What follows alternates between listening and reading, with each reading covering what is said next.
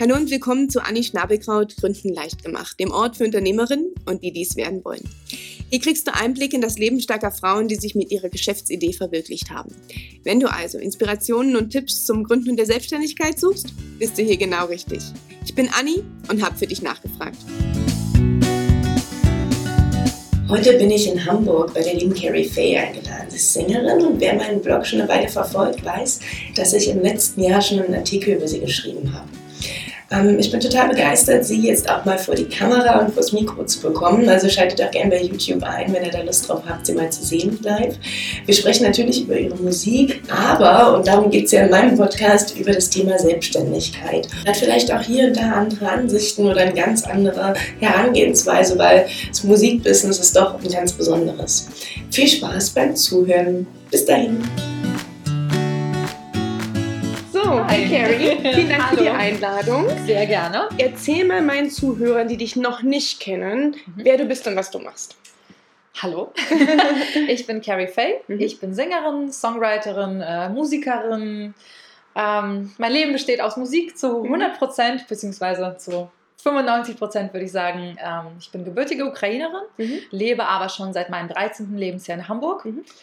Bin fast schon sogar eine wahre Hamburgerin, könnte ich das sagen. ich glaube, die echten Hamburger würden mich jetzt irgendwie Steine auf mich werfen. Mhm. Aber ich fühle mich zu Hamburg zu Hause. Und cool. schön, dass du jetzt auch hier ja, bist. Danke. Ich freue mich. Wenn, ähm, wenn die Leute noch nicht deine Musik gehört haben, kannst du das ein bisschen beschreiben, was du genau für mhm. Musik machst? Ähm, wenn man sich meine Musik auf Spotify, iTunes und so weiter anhört, mhm. ist es im Elektropop, also mhm. elektronische Popmusik. Ich schreibe alle Songs selber mhm. und deswegen gibt es auch sehr viele Akustika, akustische Versionen. Das heißt, wenn jemand nicht unbedingt auf Elektropop steht, mhm. kann er sich auch die Version anhören, wo ich wirklich nur pur am Piano sitze oder am Flügel oder mal mit einem Gitarristen unterwegs bin. Und das mhm. ist dann die Art und Weise von den Songs, wie sie entstehen. Mhm. Also gibt es quasi beides. Cool.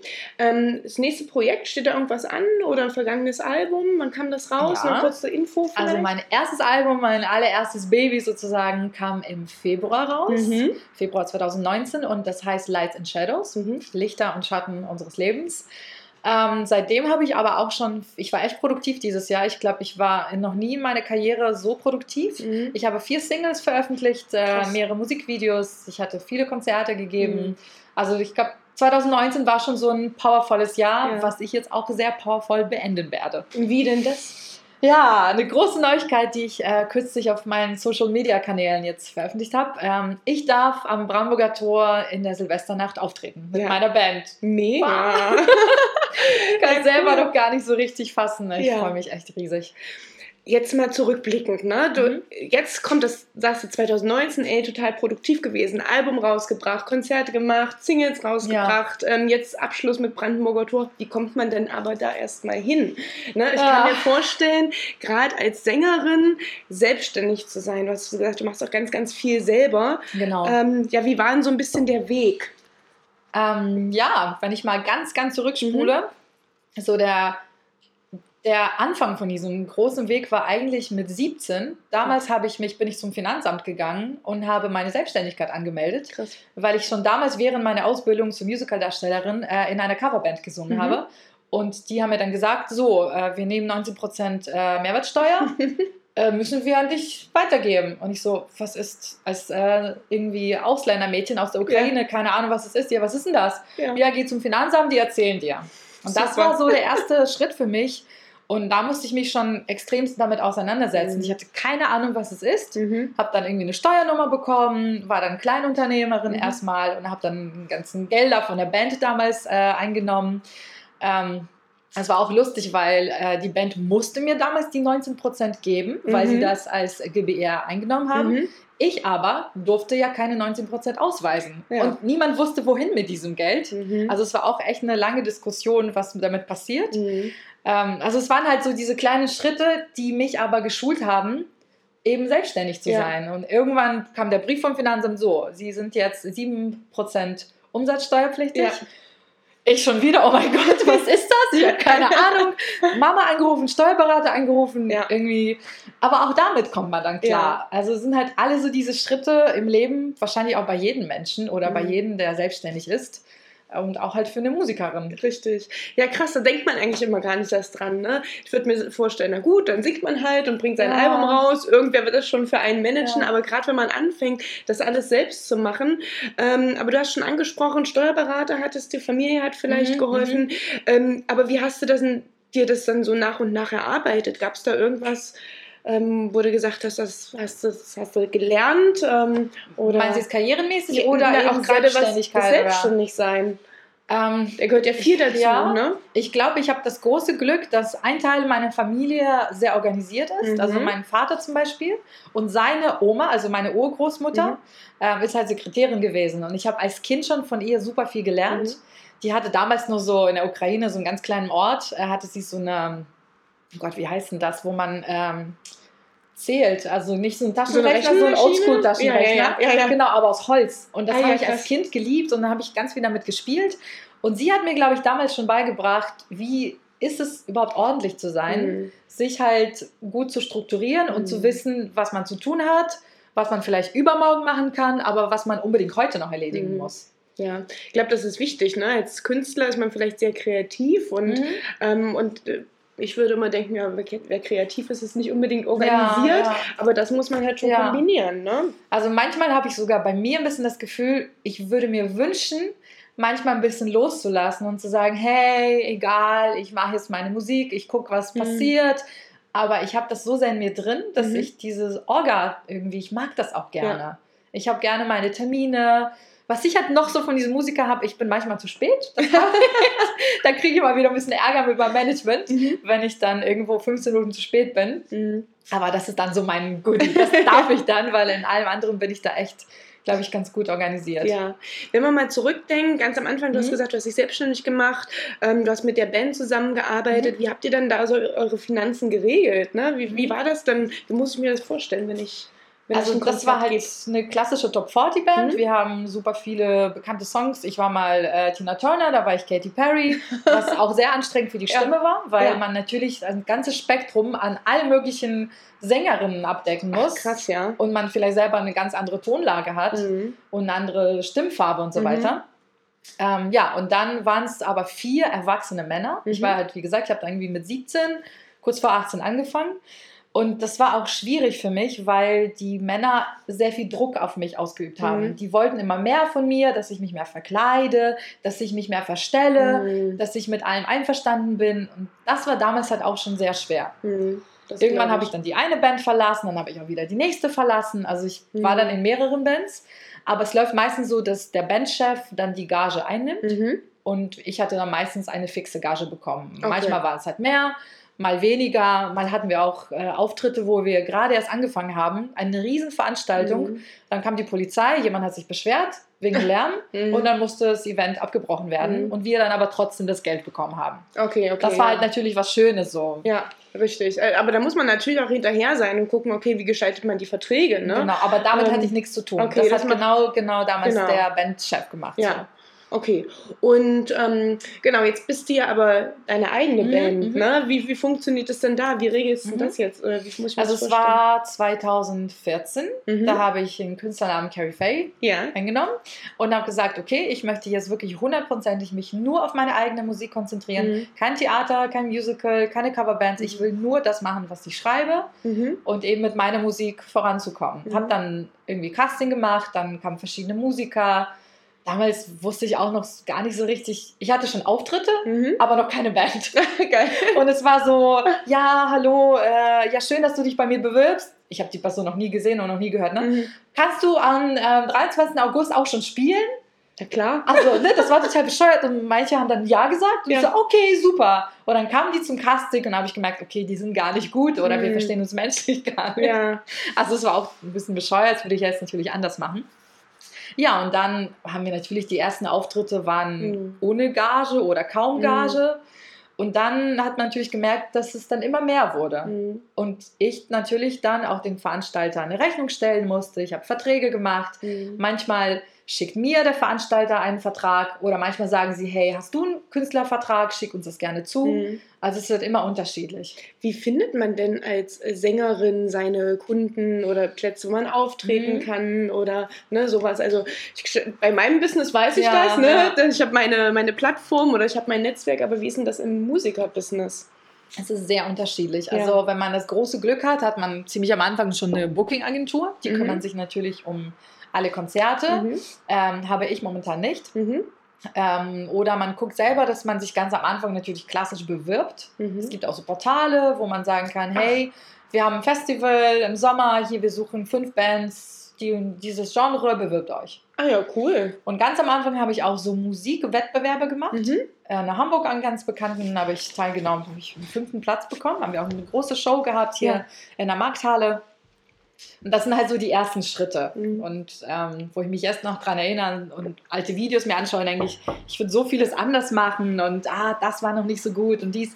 Aber ja. ich glaube, das ist so ein Lernprozess. Natürlich, ne? natürlich. Bis man halt eben Brandenburger Tor steht. Richtig, so. richtig. Und, bis, dahin, genau. bis dahin ist es ja echt schon ein ganzes Stück ja, Arbeit. Ja. Ne? Ähm, was war denn so dein größtes Learning auf dem Weg dahin? Du sagst, das würdest du anders machen und das würdest du anders machen. Wenn sich jetzt jemand von unseren Zuhörerinnen mhm. selbstständig macht, was wäre denn so dein, dein Tipp an die?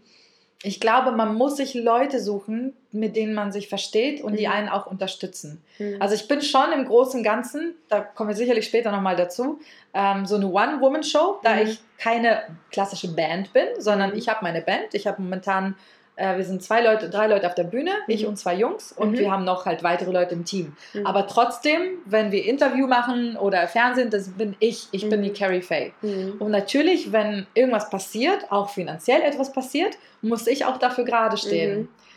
Was oft natürlich für mich toll ist, weil ich die Aufmerksamkeit bekomme und vorne stehe, aber natürlich auch oft nicht so gut ist. Weil als Band, keine Ahnung, tote Hosen, Frieda Gold, was weiß ich, die kümmern sich ja wahrscheinlich als Band um, diese alles. ganzen Sachen. Genau. Und so bist du diejenige, ja. die es Und inzwischen ne? ist es natürlich für mich einfacher. Ich habe eine äh, Plattenfirma, ich habe mein Management, mhm. ich habe schon mein Team drumherum, aber noch vor drei, vier Jahren musste ich komplett mich alleine um die ganzen Sachen mhm. kümmern.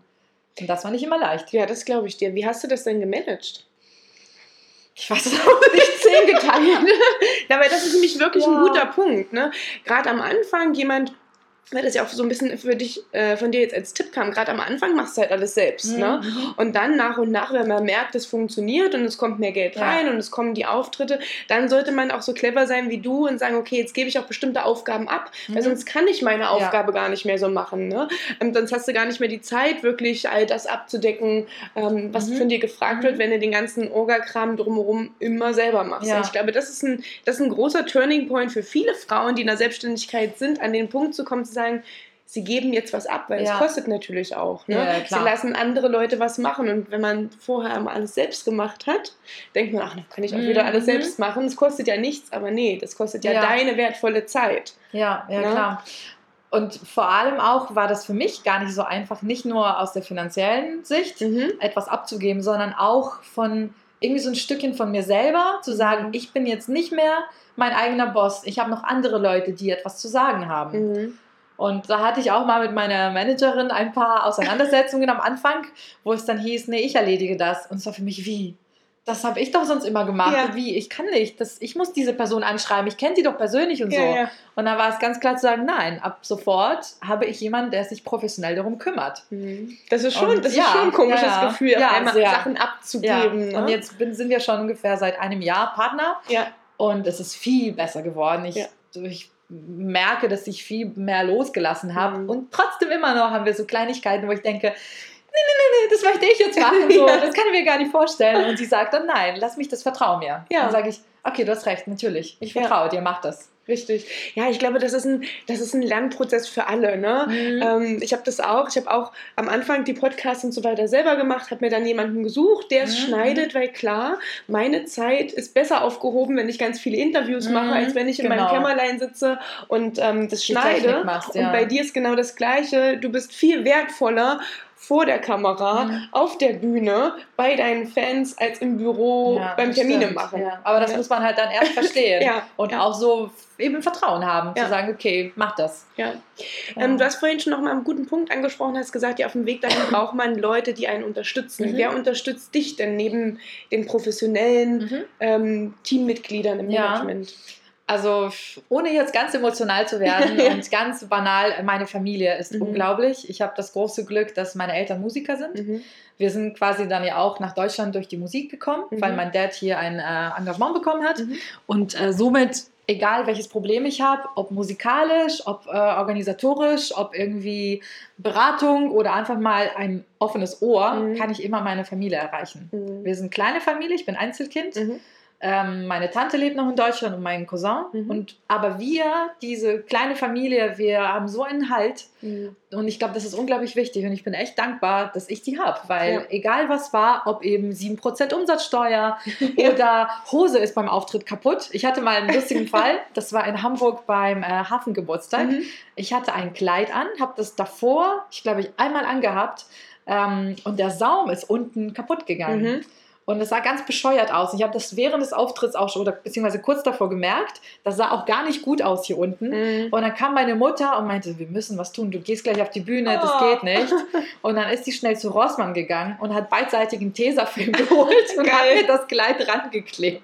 Wie geil ist das Also es sind halt so Kleinigkeiten, ja. aber ich weiß, ich habe immer irgendwelche Leute, auf die ich mich verlassen kann. Mhm. Oder auch Freunde, die inzwischen auch ein äh, festes Teil meines Teams sind mhm. und die auch zu jedem Auftritt mit mir reisen und mhm. mir helfen beim Bühnenaufbau, beim Backstage, ob das Schminken ist oder Outfit hochtragen. Ja. Ähm, das ist halt wichtig. Aber du sagst gerade, ne, du bist schon sehr eingebunden, du hast viele Auftritte, mhm. du reist viel.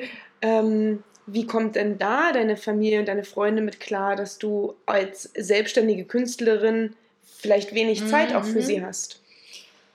Ja, schwierig. Also es gibt solche Freunde. Ich habe natürlich auch sehr viele Künstler im Freundeskreis, mhm. die verstehen das. Mhm. Zum Beispiel meine beste Freundin ist Akrobatin, die ist mhm. selber viel auf den Schiffen dieser Welt unterwegs. Okay. Und wenn wir uns mal alle drei Monate ein paar Tage sehen, dann mhm. quatschen wir viel und sprechen viel. Mhm. Die haben natürlich Verständnis. Mhm. Es gibt aber wiederum andere Freunde, die einen dann immer wieder einladen und wir haben hier eine Gartenparty oder kommen, machen wir Raclette. Und wenn du dann aber einmal absagst, zweimal, dreimal, irgendwann merkst du, okay, die laden dich gar nicht mehr so ein, mhm. weil du, die wissen, du sagst eh ab. Mhm. Und das ist dann schon so ein Moment, wo ich denke, kann ich nicht alles haben? Ja. Nee, kann ich nicht, äh, mhm. weißt du, Familie und Freunde, mhm. äh, irgendwie Konzerte haben, aber es geht halt nicht. Ja, ja das stelle ich mir auch schwer vor. Ich, also ich selber ähm, kenne das auch. Ich bin äh, seitdem ich selbstständig bin, habe ich natürlich auch ganz, ganz andere Gesprächsthemen, die mir wichtig sind. Mhm. Ne? Weil als. Selbstständige, und ich kann mir auch vorstellen, gerade als Künstlerin, hast du auch nochmal ganz andere Themen, die dich so über den Tag hin beschäftigen, als ja. jemand, der so seinen 9-to-5-Job hat. Wie ja, ist denn das klar. da, wenn du dann doch mal zur Gartenparty schaffst? Ähm, habt ihr da, worüber sprecht ihr denn da? Äh, ist da ein Verständnis für, für dich und ja. für deine Situation da? Also ich versuche, glaube ich, mich auch oft abzugrenzen mhm. und zu sagen, ey, ich bin jetzt irgendwie das Wochenende, habe ich frei.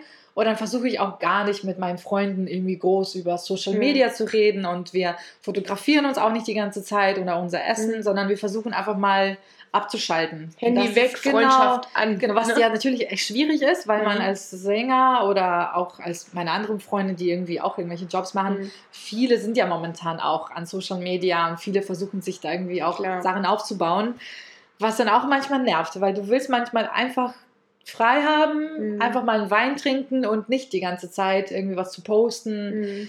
Aber ich glaube, ich schaffe da momentan noch eine gute Frage. So, genau, mhm. genau. Nochmal kurz zurück zu den, ähm, zum Thema Organisation und mhm. Finanzen. Mhm. Ähm, 9-to-5-Job, ja. unsere Freunde oder Freundinnen, ja. die haben regelmäßiges Einkommen. Ja. Am Monatsende kommt der Zettel ne, oder da kommt das Geld aufs Konto und ist immer das Gleiche, so mhm. ungefähr. Mhm. Kriegt man einmal im Jahr vielleicht eine Gehaltserhöhung, wenn man nett war ne, und den Chef fragt. Als Künstlerin hast du das ja, kann ich mir vorstellen, nicht. Du hast ja Auftritte, du, hast bestimmt, ja. du schreibst Rechnungen. Das Gehalt oder dein, deine Gage kommt ja ganz unterschiedlich genau. rein. Ja. Aber bestimmte Ausgaben werden ja regelmäßig mhm. kommen. Mein Miete musst du auch jeden ja, Monat zahlen. Wie ähm, organisierst du dich da? Mhm. Also das Schwierige ist, glaube ich, dass man eben nicht diese Beständigkeit hat, ja. dass du mal Monate hast, wo es einfach super läuft mhm. und man echt gute Einnahmen hat ähm, durch die Gagen oder durch irgendwelche GEMA-Ausschüttungen zum ah, Beispiel. Ja. Erzähl mal, das, das, ist, das genau. ist auch interessant, finde ich. Also für alle, die es nicht wissen, ich GEMA ist ein, mein großer Freund, weil äh, ich glaube damals schon noch vor, bevor ich zum Finanzamt gegangen mhm. bin, war ich GEMA-Mitglied, mhm. weil ich mir gesagt habe, du schreibst selber eigene Songs, du bist Autor. Mhm. Das heißt, du bist nicht einfach ein Interpret, der irgendwelche Songs nimmt, sondern Richtig. ich mache das selber, also muss ich meine Lieder bei der GEMA registrieren. Mhm. Und natürlich, wenn du jetzt noch nicht äh, Helene Fischer bist oder Superstar, mhm.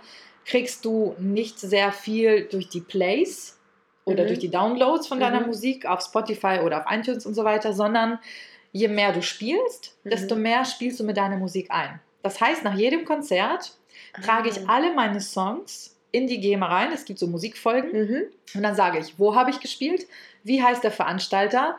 Wie viel hat der Eintritt gekostet? Wie lange ging die Show? Und dann kommt die wichtigste Frage, welche Lieder habe ich gespielt? Ah. Und dann muss ich jedes Lied aufzählen von mir. Mhm. Ich cover gar nicht, deswegen ja. spiele ich auch nur meine Lieder. Zum Beispiel an dem und dem Tag habe ich zwölf Lieder gesungen. Ja, ja.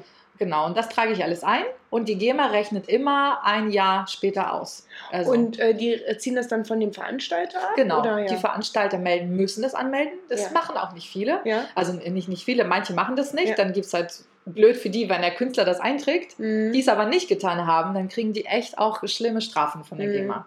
Ja, ist Deswegen ja rate ich allen Veranstaltern, tun das, weil die Künstler machen das auch. Ja, genau. Aber ähm. okay, interessant. Also du hast Einnahmen von der GEMA. Mhm. Da, da, kannst du, wenn das jetzt im Jahr im Voraus einträgst, dann weißt du ja ganz genau, genau was kommt im Jahr. Eben nicht, weil die GEMA Wieso? ist die Katze im Sack. Also ich versuche mich schon seit mehreren Jahren mit der GEMA zu beschäftigen. Ich ja. habe auch schon Workshops besucht. Man weiß nie, wie viel GEMA ausschüttet. Ah. Weil du musst es dir so vorstellen, GEMA ist wie so ein Rieseneimer so ein Topf, mhm. wo ganz viele Gelder fließen. Ja. Vom äh, Barclaycard Arena, von der Eckkneipe hier in der Nebenstraße, ja, ja. also von ganz vielen verschiedenen Töpfen. Mhm. Und dann schauen die, wie viele Künstler haben Veranstaltungen eingetragen. Mhm. Und dann wird es durch irgendwelche Kanäle und keine Ahnung verschiedene Summen ausgeschüttet. Ah. Das heißt, du weißt nie, man, für manches Konzert kriegt man irgendwie 200 Euro, für ein Konzert kriegst du 35 Euro und für noch irgendwas kriegst du 900 Euro. Ah ja, krass. Also okay. ich weiß nie, wie viel die GEMA ausschüttet. Okay, hm, gut. Dann kann man da auch schlecht ja, mehr kalkulieren. Ja, ja. Also? Ne? was natürlich immer so ein Wow-Effekt ist, wenn ja. da mal mehr kommt, als man erwartet. Ja. Ich hatte selber eine blöde Situation mit der GEMA. Mhm. Ziemlich am Anfang, ähm, das war, als ich mein allererstes Musikvideo zu meinem Song mhm. Running gedreht habe. Ich habe echt eine sehr, sehr gute Ausschüttung bekommen. Mhm. Und ich hatte ein Konzert in der Hafen City, mhm. ähm, alleine, also mit meiner Band. Und dann waren da noch drei weitere Künstler. Mhm. Es ist aber irgendwie so gelaufen, dass zuerst nur ich dieses Konzert eingetragen habe. Und die restlichen Künstler haben das dann fast ein Jahr später oder also im letzten Moment. Ah. Und dann kam schon die GEMA-Ausschüttung und ich habe super viel Geld, also super viel, Anführungszeichen, ja, ja. viel Geld für mich, damals vor allem, viel Geld von der GEMA bekommen, haben mir mit diesem Geld mein erstes Musikvideo finanziert, ja. habe äh, Regisseuren gebucht, Make-up-Artist. Wir haben zwei Tage gedreht, zwei Locations, Outfits und irgendwann, drei Jahre später, Nein. kam die GEMA auf mich zu und meinte, damals wurde das falsch abgerechnet. Es tut uns zwar leid, aber hier und hier, da kleingedrucktes, Sie müssen im Falle eines Fehlers diesen Betrag zurückbezahlen. Oh nein. Und du hattest natürlich schon investiert. Ja, klar. Ne? Und das Nette von der GEMA war so, dass sie nicht gesagt haben, hier ist eine Rechnung, zahl uns das Geld zurück, mm, okay. sondern die haben gesagt, dieses Jahr kriegst du einfach weniger oder du kriegst nichts. Okay, die haben es verrechnet. Genau, okay. die haben es verrechnet, was natürlich aber auch doof war, weil ich wusste, an dem und dem Tag kommt die Summe X oder ungefähr ja, ja. kommt irgendwas und dann plötzlich kam nichts. Mm. Und dann habe ich versucht, irgendwas dagegen zu machen, habe dann mit Anwälten gesprochen. Ja, das hat auch zu nichts ja. geführt. Hm, Deswegen ist es halt immer ein Risiko. Ja. Okay, aber um nochmal zusammenzufassen, mhm. das finde ich ja ganz interessant, ne, was man als Künstlerin oder Sängerin für Einkünfte mhm. hat. Also GEMA ist auf jeden Fall was, wenn man ja. selber schreibt und genau, singt. Genau, ne? ja. ähm, dann äh, Gage für, für den Auftritt an sich, den mhm. rechnet man dann, denke ich, sofort ab, genau, ne, kurz ja. danach. Und dann hast du schon gesagt, ähm, Einkünfte, Spotify und so weiter, genau. Download-Raten. Genau. Erzähl mal da ein bisschen, weil das finde ich ja total interessant. Ähm, das ist für mich so eine Art passive Einnahmequelle. Mhm, ne? Du mhm. hast einmal den Song geschrieben, vielleicht dort einmal hochgeladen, mhm, eingesungen ja. und jedes Mal, wenn das downgeloadet wird, auch wenn du hier auf der Couch sitzt mit genau, mir gerade, ja kriegst du dort Geld. Genau. Ähm, wie funktioniert denn das bisschen, dass, dass die Leute mal ja, hören, also wie als, Künstler ist? Äh, ich bin ja jetzt seit knapp zwei Jahren habe ich einen Plattenvertrag. Mhm. Da läuft es seitdem auch sowieso anders. Früher war ich Independent Artist mhm. und habe meine Musik über einen Online-Vertrieb vertrieben, ah, veröffentlicht. Ja. Das heißt, ich glaube, 80 Prozent der Einnahmen gingen an mich mhm. und ein kleiner oder 15 Prozent, glaube ich, haben die sich behalten mhm. dafür, dass die dafür sorgen, dass mein Lied auf Spotify veröffentlicht. Das muss ja irgendwie ja, ja. an diese Kanäle gehen. Richtig. Hätte ich das alleine machen wollen, müsste ich ein Label gründen. Okay, dein Label kümmert sich also mhm. um, ähm, um das Ganze drumherum. Du musst einen Teil davon abgeben genau. ne, vom Geld, aber ähm, du bist dadurch überall gelistet. Spotify, genau, ja. iTunes und so mhm. weiter. Mhm. Und von den Downloads, ähm, da kriegst du, kriegt man da pro Download was. Genau. Und also äh, Streaming-Plattformen mhm. sind ja jetzt natürlich sehr im Kommen, also mhm. sind sehr relevant, kriegt man, und das traut man sich gar nicht zu sagen als mhm. Künstler, 0,01 Cent okay. pro Stream. Das heißt, wenn du jetzt hingehst und meinen Song XY hörst, ja. kriege ich in Anführungszeichen 0,01 Cent, wobei dieser 0,01 Cent durch mein Label geteilt werden muss. Das heißt, bis ich da was bekomme, ja. wird das halt durch. Es ist wie so ein Kuchen, wird ja. in mehreren Teilen geschnitten. Ja. Das heißt, man muss so viel gespielt und gestreamt werden, dass da überhaupt irgendwie 10 Euro zusammenkommen. Es gab mal ein Beispiel vor ein paar Jahren für den Song Happy mhm. von Pharrell Williams. Dass die da auch mal irgendwie ein Beispiel gemacht haben, wie viel war dieser Song gestreamt und wie viel, wie wenig das dann doch bekommt. Mhm. Ja. wenn ich mit Musikern spreche, auch mit Produzenten, die in den 90ern zum Beispiel sehr aktiv waren, mhm. die sagen alle, das waren die goldenen Zeiten der Musikindustrie. Weil mhm. damals hast du mit CDs so viel Geld verdient, du konntest richtig gut als Musiker leben. Mhm. Und dann halt irgendwann 2000, ich glaube Ende 2000er, äh, 2010 oder so, kamen ja langsam die ganzen Streaming-Plattformen. Mhm. Und das Ganze ist wie so ein Kartenhaus gefallen, ja. weil wann hast du zum Beispiel deine letzte CD gekauft? Ich habe noch nicht mal mehr einen CD-Player. Hm. Aber das ist ja. ein total interessanter Aspekt, dass man sieht, wie auch die Digitalisierung das ja. Musikerbusiness beeinflusst ne? oder beeinflusst hat und zu sagen, okay, es hat keiner mehr eine CD mhm. oder ähm, eine DVD genau, oder sonst irgendwas, ja. sondern wir streamen alle bei Amazon, Spotify, ja, iTunes und genau. wie sie nicht alle heißen. Ähm, und da hast du recht, erst ab einer wirklich bestimmten großen Download-Zahl lohnt es sich ja dann ja, tatsächlich. Ja, klar. Ne? Also wenn ihr lieben äh, Musiker unterstützen wollt, dann streamt nicht nur die Songs, ihr könnt sie natürlich trotzdem streamen, aber, aber geht auf iTunes und kauft den Song. Genau. Weil ihr wisst gar nicht, was in diesem einen Titel, wie viel Arbeit es ist, zu den ja. Song schreiben, ja. den Song produzieren. Produktion ist teuer, weil mhm. die Tonstudios stehen heutzutage teilweise leer, mhm. verstauben, die haben dann riesige Mischpulte, was? weil die Künstler das gar nicht bezahlen können. Mhm. Aber wiederum die Produzenten sagen, naja, ich kann dich ja auch nicht für 100 Euro hier aufnehmen nee. lassen, weil das Equipment kostet so viel. Richtig. Und das ist wie ein Teufelskreis. Mhm. Also eine Produktion kostet viel Geld, dann musst du das alles mixen, dann musst du es mastern, mhm. dann musst du es rausbringen, ein Cover machen, am besten ein Musikvideo dazu drehen. Ja, du warst jetzt gerade beim Musikvideo, genau. habe ich gesehen. Ne? Genau, ne? ja, das kann ich auch gleich mal Na, erzählen. Aber ja, erzähl weiter, schon, ja. ich wollte dich nicht unterbrechen, das kommt ja alles noch ja, drauf. Und dann, ne?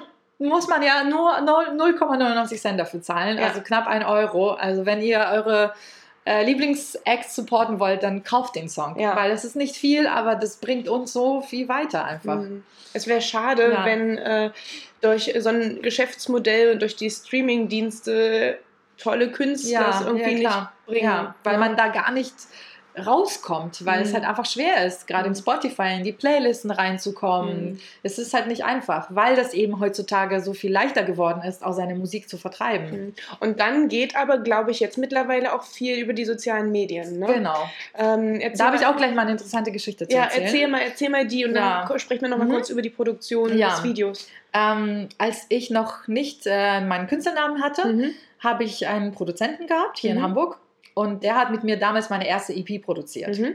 Wir waren leider nicht so ganz auf einer Wellenlänge. Mhm. Das Ganze ist dann sehr unschön mit einem äh, Streit auseinandergegangen. Mhm. Ähm, war dennoch eine sehr gute Erfahrung für mich und ich sage immer noch, es war ein super toller, interessanter Mensch, der mir viel beigebracht mhm. hat. Ähm, also falls du das hörst, lieber Klaus, dann liebe Grüße. ähm, ja, aber damals haben wir meinen allerersten Vertrag gemacht. Mhm. Und wie alt war ich da? Ich war 19, genau. Mhm. Ähm, und dann stand ein Punkt in diesem Vertrag, ähm, die Songs dürfen für alle möglichen, heutzutage möglichen Medien verwendet werden und auch für die, die in diesem Moment noch nicht bekannt sind. Also ja, ungefähr. Ja, ja. Und ich habe damals gefragt, ich gesagt, hey, was heißt denn das, die Medien, die heute nicht bekannt sind, so mhm. weltweit? Und da hatten wir so ein ganz lustiges Beispiel, mein, meinte, naja, keine Ahnung, stell dir mal vor, in zehn Jahren kaufst du irgendwie ein Solero-Eis und dann, wenn du das isst, kommt dann deine Musik raus. So, einmal ganz platt gesagt. So, und dafür, wenn diese Lieder dann da gespielt werden, muss er das natürlich dann die Rechte auch darin haben. Und das habe ich damals gar nicht verstanden so. Also dann später ja. Und jetzt merke ich zum Beispiel Social Media, Instagram, wenn man Stories macht. Meine, ja. Viele meiner Fans verlinken mich in den Stories, gehen die auf den Punkt Musik ja. und suchen Carrie Faye Real zum Beispiel, meine ja. neue Single. Und das ist so ein neues Medium, was es vor zehn Jahren noch gar nicht gab. Ja. Das ist wie diese Solero-Eis, dass man sagt, heute kannst du in den Stories bei Instagram ja. Musik von deinem Lieblingskünstler für die, ich weiß gar nicht, wann, wie lange geht so eine Story? 15 Sekunden? Fünf, ja, genau. ja, ja. Mhm. Und ungefähr. Und dann kannst du in diesen 15 Sekunden dieses Lied spielen. Und mhm. da sehen deine Follower dieses Lied. Mhm. Und dadurch kriege ich natürlich auch. Das wird auch über die GEMA und ah, über die Downloads. Krass. Und dann, dann guckst du dir quasi auch die Statistiken dann bei Social Media an, wie oft das, äh, wie oft das, das kann ich leider wurde? nicht sehen. Oder wo, wo sehen die das, dass du das abrechnen kannst? Also ich, ich kriege dann halt auch von der GEMA. Ja, es gibt, ja. GEMA schüttet in verschiedenen Sparten ah, aus. Es okay. gibt zum Beispiel ähm, äh, Auftritte. Mhm. Und zum bestimmten Termin im Jahr. Mhm. Und dann gibt es aber auch eine Sparte, wo Downloads kommt. Ah ja, und, und da ist beinhaltet YouTube und äh, Spotify und so weiter und denke ich auch Instagram. Instagram. Aber ja, das ist ja auch relativ neu. Das gibt es, glaube ich, auch erst seit will nicht lügen, was nicht, zwei Jahre oder so? Mhm. Aber nicht auch, jeder hat dieses Musikdingens. Ich hab's ja, noch ich nicht. weiß. Ja, ich glaube, du musst wieder Update machen oder. oder so, ja. Genau. Und das ist jetzt zum Beispiel sowas für mich, wo ich denke, ach, das ist das neue Medium, mhm. was eben noch vor zehn Jahren nicht gab. Stimmt. Und ich bin auch schon gespannt, was es vielleicht in drei Jahren geben wird. Keine Richtig. Ahnung, vielleicht machen wir irgendwo Licht an und. Und die Musik oder, ertönt. Ja, ne? also wie hier Alexa oder so. Ja, ne? Du Richtig. kannst ja auch irgendwie ein Lied spielen. Ja, das ist so das Interessante, wie Social Media oder wie die Technik heutzutage mit der Musik agiert. Und ähm, hast du das Gefühl, dass Social Media, dein Social Media Account dich auch weiterbringt in Steigerung deiner Hörerzahlen und deiner ja. Fans? Ja. Ähm, wie viel Zeit investierst du denn da beim Social oh, Media? Ich muss sagen, in letzter Zeit extrem viel und mhm. es wird immer mehr und mehr. Und ich wünschte mir manchmal ja hier Handy-Flugmodus und so. Das geht nicht. Also mhm. ich merke, ob ich das mag oder nicht, ist es wichtig. Mhm. Man muss immer präsent präsent sein, weil du hast sicherlich auch mitbekommen mit den ganzen Algorithmen von Instagram. Ja. Je mehr Zeit du in der App verbringst, desto besser wird auch deine Reichweite. Ja. Wenn du nichts machst, ähm, passiert auch wenig. Ja. Also du musst ständig aktiv sein. Du musst ja. neueste Filter ausprobieren, du musst irgendwie äh, Stories machen, du musst Leute taggen, ja. Hashtags machen. Das ist halt echt wichtig, Richtig. ob du willst oder nicht. Richtig. Ja, also ich ähm, merke das auch, dass ähm, natürlich von Instagram gibt es ja immer, der Algorithmus ändert sich ja ständig. ne? Genau. Irgendwelche Empfehlungen. äh, ja, definitiv mindestens so und so viel Posts, mindestens so und so viel genau. Stories. Am besten sollte die Story nie auslaufen, so ungefähr. Ne? Genau, ja. Die die ist ja auch nur 24 Stunden drin. Ja, also äh, total spannend, was da passiert. Ja. Ich merke das auch, dass ich auch meine Reichweite über Instagram mhm. echt schon vorangekommen ist. So, aber jetzt nochmal zu der anderen Frage. Ja. Videodreh. Ja. Erzähl mal, wie funktioniert denn sowas? Ach, Videodreh ist immer mein Lieblingspart ja. von dem ganzen Prozess, weil es ist ja die eine Sache, einen Song zu schreiben. Ja, mhm. meistens sitze ich nicht gerade am Klavier. Meistens kommt erst die Idee irgendwie keine Ahnung, beim Joggen, meistens kommt es bei mir, wenn ich alleine bin, mhm. wenn ich mit meinen Gedanken komplett so äh, fokussiert bin, beim Joggen, beim Schwimmen finde ich das mhm. auch immer gut. So, dann gehe ich ans Klavier, schreibe den Song, komponiere den, dann mache ich den Song im Tonstudio mit Produzenten. Mhm. Dann ist er fertig und der letzte Schritt ist dann das Musikvideo. Ja. Und das ist halt was richtig Cooles, weil in so in der Art und Weise visualisiert man seine ganzen Ideen und gibt der Musik nochmal noch so ein Gesicht. Mhm. Und das liebe ich halt sehr. Und man kann so kreativ sein, man kann mhm. so verschiedene Sachen ausprobieren. Wo warst du jetzt zum Schluss? Äh, ich war in Key West in mhm. Florida. Ach, da habe ich das neueste Musikvideo zu meiner Single Reel mhm. hören alle rein, äh, gedreht. Es war eine fantastische Erfahrung. Mhm. Wirklich, wirklich toll. In so einem tollen Ort zu sein. Ich weiß nicht, ob du schon mal da warst. Ja, ich war schon mal da. Ach, in Key West Ja, ich war in Key West direkt. War toll, mal. ne? Äh, südlichster ja, Punkt. Äh, ja. Allein schon die Fahrt dahin. Über diese Brücke. Ja. Mhm. Echt erstaunlicherweise, wie viele Leute dann doch da schon waren. Mhm. Also hätte ich nicht gedacht. Ich fand, ähm, hast du diesen Sonnenuntergang mitgekriegt? Ja. Äh, auf diesem Marktplatz, wo da ganz viel los ist, ganz unten? Das leider nicht, weil wir auch gar nicht so viel Zeit, weil ah, wir eben auch gearbeitet haben. Wie lange dauert denn so ein Videodreh? Also wir haben, glaube ich, insgesamt wenn man alles zusammenzählt, fünf Tage gedreht. Mhm. Wir haben ja einen Teil in Key West gedreht mhm. und dann einen Teil in Miami. Miami okay. Beach mhm. haben wir halt cool. auch gemacht. Und dann halt in verschiedene Locations. Mhm. Und das ist halt auch immer so ein Punkt, auch wenn man auf Tour ist, dann ist man in tollen Städten. Ich war zum Beispiel in Zürich auf Tour und in mhm. Tel Aviv mal. Und dann denkst du so, ach, ich will das und das sehen und ich will, das kannst du nicht. Du hast mhm. um 12 Uhr Soundcheck, dann musst du zum Hotel, dann musst du wieder da sein, du musst in die Maske, Outfit, mhm. dann ist irgendwie Aftershow-Party und am nächsten Tag geht es schon wieder zurück. Ja. Und du denkst, ach, ich will aber noch äh, hier Kolosseum angucken. Richtig. Und wir denken uns alle super, die Carrie ist in den tollsten ja, Städten und, und, sieht die Welt. Ja, und, und, so geht es den meisten Musikern. Ja. Es gibt ja auch so viele Patzer auf der Bühne, wenn mhm. ein, keine Ahnung, wer, irgendein Künstler sagt, hey Bremen, und dabei ist der aber in Ludwigsburg, weil man gar nicht so die Stadt wahrnimmt. Mhm. Und ich bin ja noch nicht auf dem Niveau, dass ich sage, ich bin einen Monat lang jeden Tag in einer anderen Stadt. Und selbst ich, man denkt manchmal, okay, Dresden, äh, Düsseldorf, Wo das hatten wir mal. Wir hatten einen Tag Dresden, einen anderen Tag Düsseldorf. Das war auch echt eine Route. Ja. War echt eine krasse oh, ja, Erfahrung. Ja, und dann ist man so auf der Bühne und hey, Düsseldorf. So. ah, krass. Also man kommt da schon durcheinander. Und ähm, ja, aber das war halt echt tolle Erfahrung da zu sein. Wir haben uns geärgert, weil du kannst dich sicherlich erinnern, da gibt es ganz viele Rooster. Ja. Das ist ja, ein Zeichen von QS und wir haben so viele gesehen, die sind, laufen ja überall, die sind ja auch so ein bisschen heilig dort. Ja, ja, und wir haben keinen auf dem Video reinbekommen. Ach, Irgendwie, damn. immer wo die da waren, haben wir es nicht geschafft. Ja. Ja, das ist schade. Das war sehr süß. Aber total spannend, ne? das mal aus deiner, aus deinem Blickwinkel zu sehen. Wenn ich zum Konzert gehe, möchte ich natürlich, ne, dass die Carrie weiß, boah, ich bin hier in Dresden oder ich bin in Düsseldorf. Ähm, und gerade die Künstler, da gebe ich dir recht, die dann wirklich jeden Tag woanders mhm. sind und so eine mhm. riesengroße Tour machen, ja. da hat man manchmal schon als Zuschauer das Gefühl, sind die jetzt überhaupt richtig bei mir? Aber ja. und ärgert sich vielleicht, aber ganz ja. ehrlich, sich mal in die reinzuversetzen, was die für einen Stress haben, ne? Eigentlich nur vom Tourbus auf die Bühne, genau. in den genau. Tourbus auf die Bühne. Ja, ich glaube, also ich würde mich als Fan, ich gehe auch super gerne zu ja. Konzerten, ich würde mich auch ärgern, mhm. wenn eine Katy Perry sagt, ey, ich bin hier Hamburg und dabei ist sie halt woanders. Ja. Aber ich glaube, der Künstler nimmt das gar nicht so wahr. Woran man sich als Künstler tatsächlich aber erinnert, mhm. dass man sagt, ey, weißt du, in Köln, da sind die Leute so abgegangen. Mhm. Und wiederum hier und da oh, oh weiß noch, was war aber echt lahm. Mhm. Also daran erinnert man sich extrem als Künstler, mhm. dass man die Stimmung von den Leuten gut mitkriegt. Ja. Oder man sagt, oh, hey, was noch dieses verrückte Pärchen da, ja. die da die ganze Zeit rumgemacht haben, so, ja, ah, ja, genau, das war in, in äh, Berlin, ja, ja. So, das weiß man als Künstler. Äh, das wäre jetzt auch so, äh, so, ähm, so eine Frage, es ist ja super schwer als Künstler den Durchbruch zu kriegen und da dran zu bleiben. Und wenn ja. du sagst, du machst das schon seitdem du 17 bist, dann machst du das auch nicht erst seit gestern. Nein. Was motiviert dich denn? Was von deinen Fans oder äh, wo du sagst, oh, das ist das, ja. warum du jeden Tag aufstehst und das trotzdem durchziehst? Ähm, ich glaube, das sind die großen Erfolge, die man hat. Mhm. Vor allem die Vorfreude auf diese Erfolge, mhm. wie jetzt zum Beispiel mein Auftritt am Brandenburger Tor. Mhm. Ich weiß, es sind noch irgendwie, ich habe so einen Countdown. Wenn man auf die Webseite von denen geht, ja, hat man so einen Countdown. Und ich gehe immer wieder rauf, um zu gucken, wer da noch alles spielt. Mhm. Und denke ich so, oh Gott, noch irgendwie zwei, zwei, zwei Monate, oh Gott, noch 31 Tage. Ja, ja. Und diese Vorfreude, die gibt einem halt extrem viel Kraft. Mhm.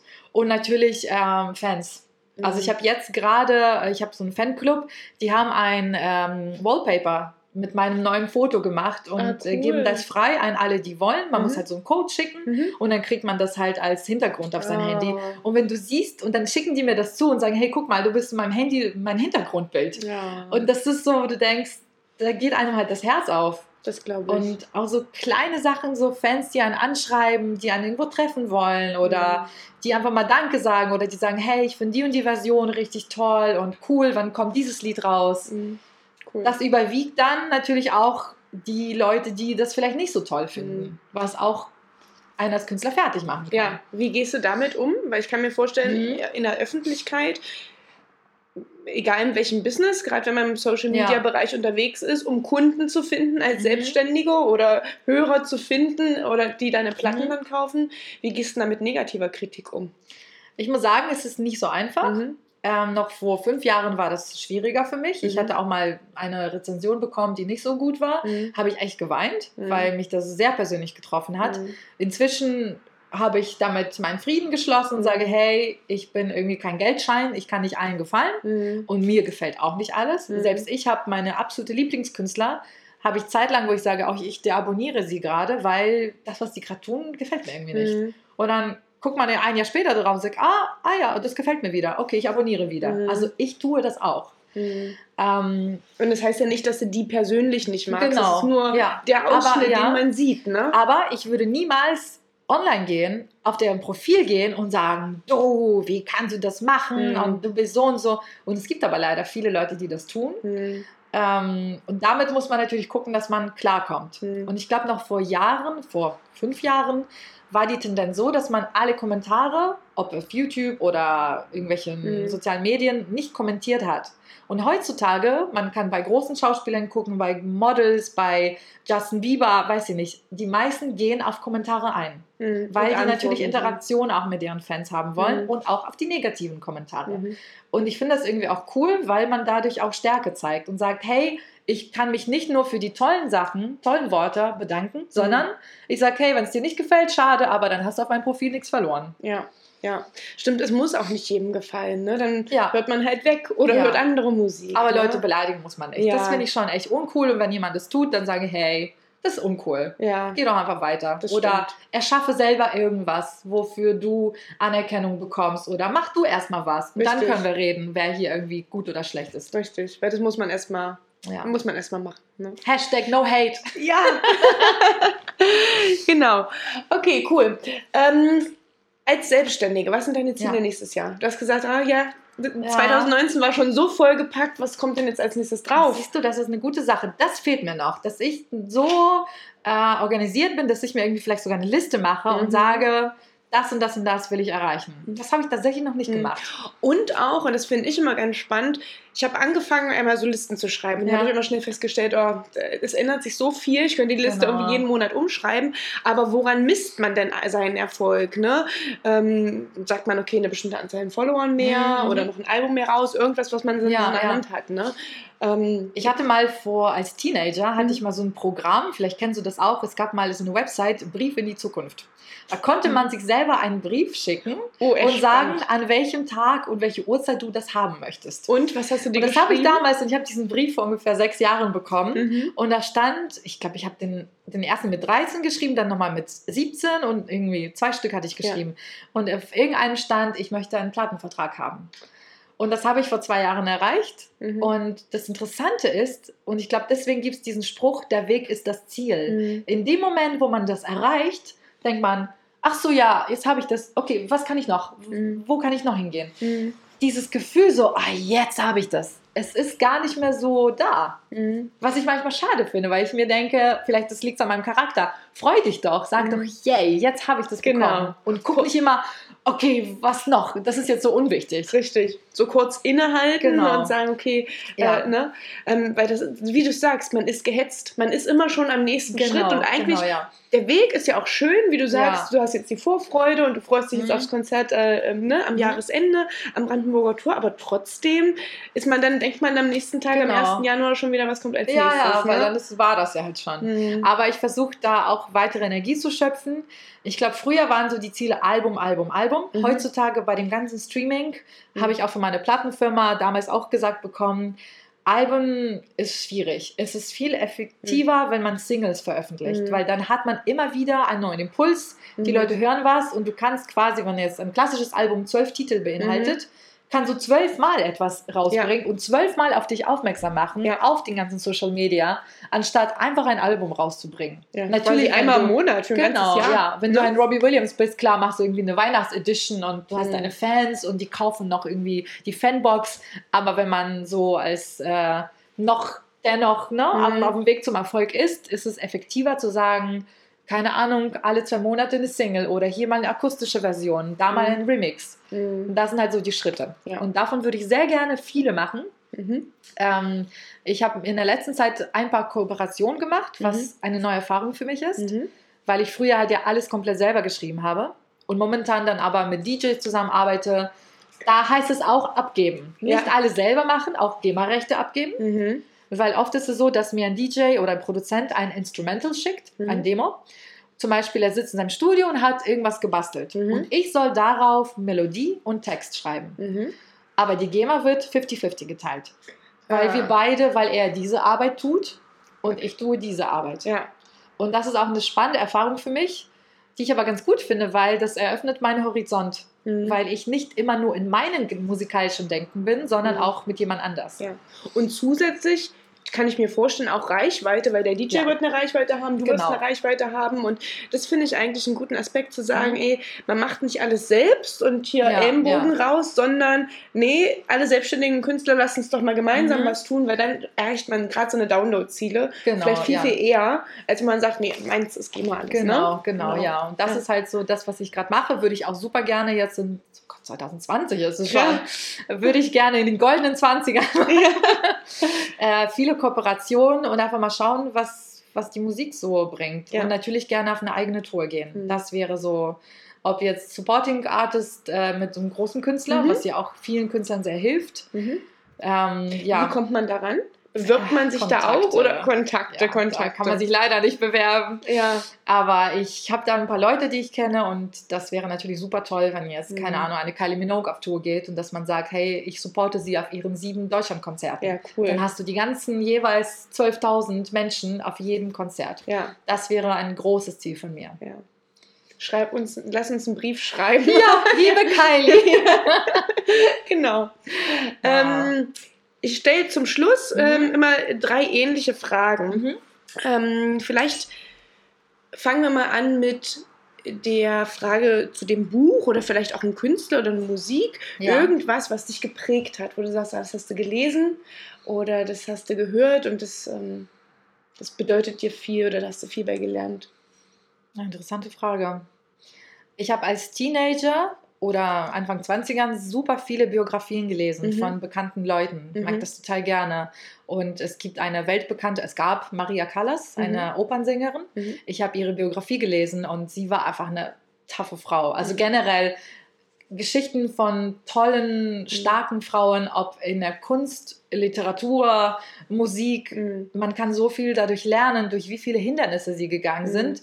Die war zum Beispiel extremst übergewichtig Mhm. und die kam aus Griechenland und es hieß, du wirst niemals in der Oper stattfinden können, weil äh, die Tendenz äh, geht weg von dem, dass alle Opernsänger extremst dick sind. Mhm. Also musst du abnehmen. Und die hat extremst viel abgenommen, um Ah. eben in das Kleid reinzupassen und eben eine Diva Ja. zu werden. Und sie Ja. war ja auch eine Diva.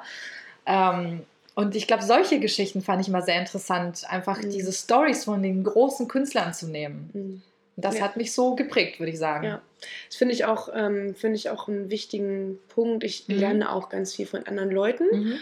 Und darum ist auch ein Grund, warum ich den Podcast mache, weil ich finde, Ah, nicht nur die schön. großen Stars, Ja. äh, von denen kann man lernen, sondern Nein, von jedem. Ja. ne, der auf dem Weg dahin ist. Ja. Ähm, und ähm, vielleicht auch von den Kleinen, die immer erstmal klein Mhm. bleiben. Ne?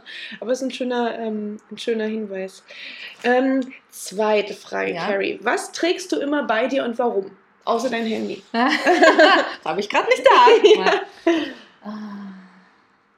Eine Uhr Mhm. habe ich immer da. Mhm. Immer ein Uhr, damit du nicht zu, nicht zu Nicht spät zu spät kommen, damit ich sehe, oh Gott, ich bin schon zehn Minuten zu spät. Ja. Ein äh, guter Freund, der auch zu meinem Team gehört, sagt immer, ja, bei Carrie müsst ihr immer so 15 Minuten früher sagen, damit sie halt pünktlich kommt. Aber 15 Minuten finde ich immer noch okay. die obligatorischen 15 Minuten gehen. Na? Also ich würde sagen, meine Uhr habe ich immer da, weil ich Mhm. irgendwie dennoch versuche, dann immer on time zu sein. Letzte Frage. Mhm.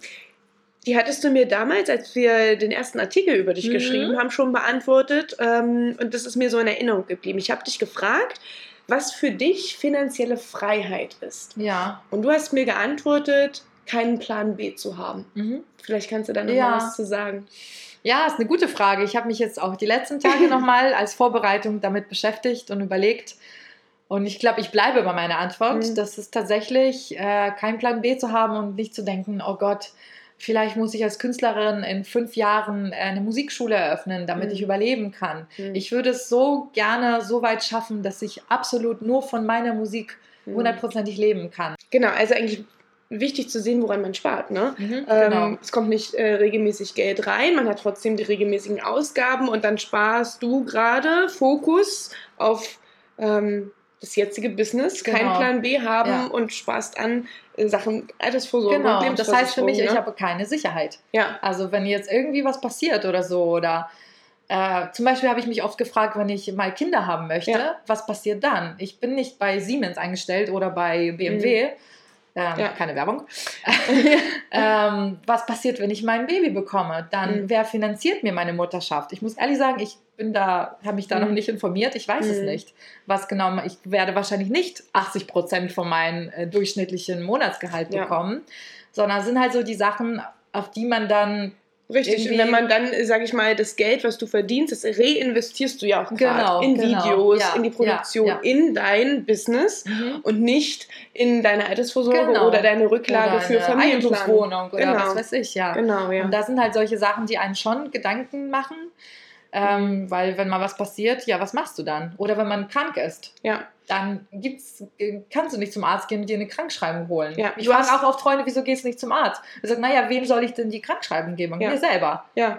Du kannst zwar natürlich zum Arzt gehen, ja. krankenversichert bist du und lässt dir Medikamente genau, geben, aber ja. wenn du keinen Auftritt machst, genau. dann verdienst du halt auch kein Geld. Ne? Ich muss auch sagen, ich habe glaube ich, noch nie, so gut wie noch nie einen Auftritt abgesagt. Mhm. Ich hatte mal vor zwei Jahren eine Show in Berlin. Ich war extrem krank. Ich hatte 39 Fieber. Mhm. Ich war heiser. Ich habe vorhin mir irgendwelche Cortison-Sachen mhm. reingeworfen habe die Show durchgesungen. Ich hatte danach, ich glaube, ich war zwei Wochen krank, mhm. aber den Auftritt habe ich gemacht, mhm. weil es kommt für mich gar nicht in Frage, nicht zu spielen. Ja, und das ist äh, finanzielle Freiheit dann der Punkt erreicht, wo du sagst, okay, da brauchst du dir eigentlich keine Gedanken genau, machen. Ja. Du kannst so viele Auftritte machen, wie du willst. Ja du könntest es dir vielleicht sogar leisten zu sagen, ähm, ich bin krank und ich mache den Auftritt genau, nicht oder ja. ich mache den, aber ich weiß auch, es ist gut vorgesorgt für mich, ähm, ich kann äh, eine Familienplanung eingehen und mhm. so weiter. Ne? aber ich glaube, zu diesem Punkt muss man halt erst kommen. Natürlich mal wieder hier zur Frau Fischer. Klar, äh, Helene Fischer, wenn sie Baby bekommt, dann weiß sie, äh, sie kann sie fünf genau. Nannies einstellen und geht weiter auf Tour. Mhm. Aber wenn man noch nicht so mhm. auf dem Niveau ist, dann kommen halt solche Fragen. Ja. Also. Aber deswegen ist man fleißig und arbeitet weiter, ist weiterhin kreativ und genau. hofft, dass man eine Versicherung abschließt. ja. Ich werde bestimmt ganz viele E-Mails bekommen. Spinnst du? Ja, aber das ist ja auch deine Entscheidung. Jeder hat ein anderes Risikoempfinden. Ja. Äh, manche Leute, die ähm, haben vielleicht nur die Versicherung, aber die haben kein, nicht ihr eigenes Baby, nicht ihr eigenes Herzensprojekt, weil ja. sie sagen, okay, ihnen ist Sicherheit wichtiger. Ne? Genau. Ne? Andere fahren vielleicht nur in Urlaub und haben auch keine Versicherung. ja, ja, klar. Oder ähm, ich kenne Leute, die so Technikfreaks sind. Ja kaufen sich nur Technik, ja. fahren dafür aber nie in Urlaub. Ja. Ja, ich glaube, das ist, das ist so, da hat jeder so sein Risikoverständnis. Genau. Ich, ich glaube, das sollte man nicht bewerten. Ich finde Versicherungen gut und wichtig. Ne? Wichtig findest du sie sicherlich auch. Ne? Ja, ja. Aber es ist halt die Frage, will man, ist man da jetzt an seinem Leben, dass man das mhm. für sich machen möchte oder nicht? Ne? Ja. Genau. Das stimmt. Cool, vielen, vielen, vielen Dank, dass ich da Danke sein für die durfte. tollen Fragen. Ja. War ganz toll. Ich wünsche dir alles Gute. Ich bin gespannt. Äh, Brandenburger Tor wird übertragen, ja. oder? Im Fernsehen? Ja. Okay. Dann gucke ich mir das auf jeden Fall Sehr an. Ähm, und dann, ja, bis zum nächsten Mal, wenn ich wieder bis in Hamburg bald bin. wieder, gerne. bis dann. Tschüss. Tschüss. Ich hoffe, dir hat das heutige Interview gefallen. Wenn dem so ist, dann abonniere mich doch und unterstütze mich mit einer Bewertung, damit auch andere Frauen den Kanal gut finden. Alle relevanten Links und Infos zur heutigen Sendung findest du in den Show Notes. Bis zum nächsten Mal und viel Erfolg beim Umsetzen deiner Geschäftsidee.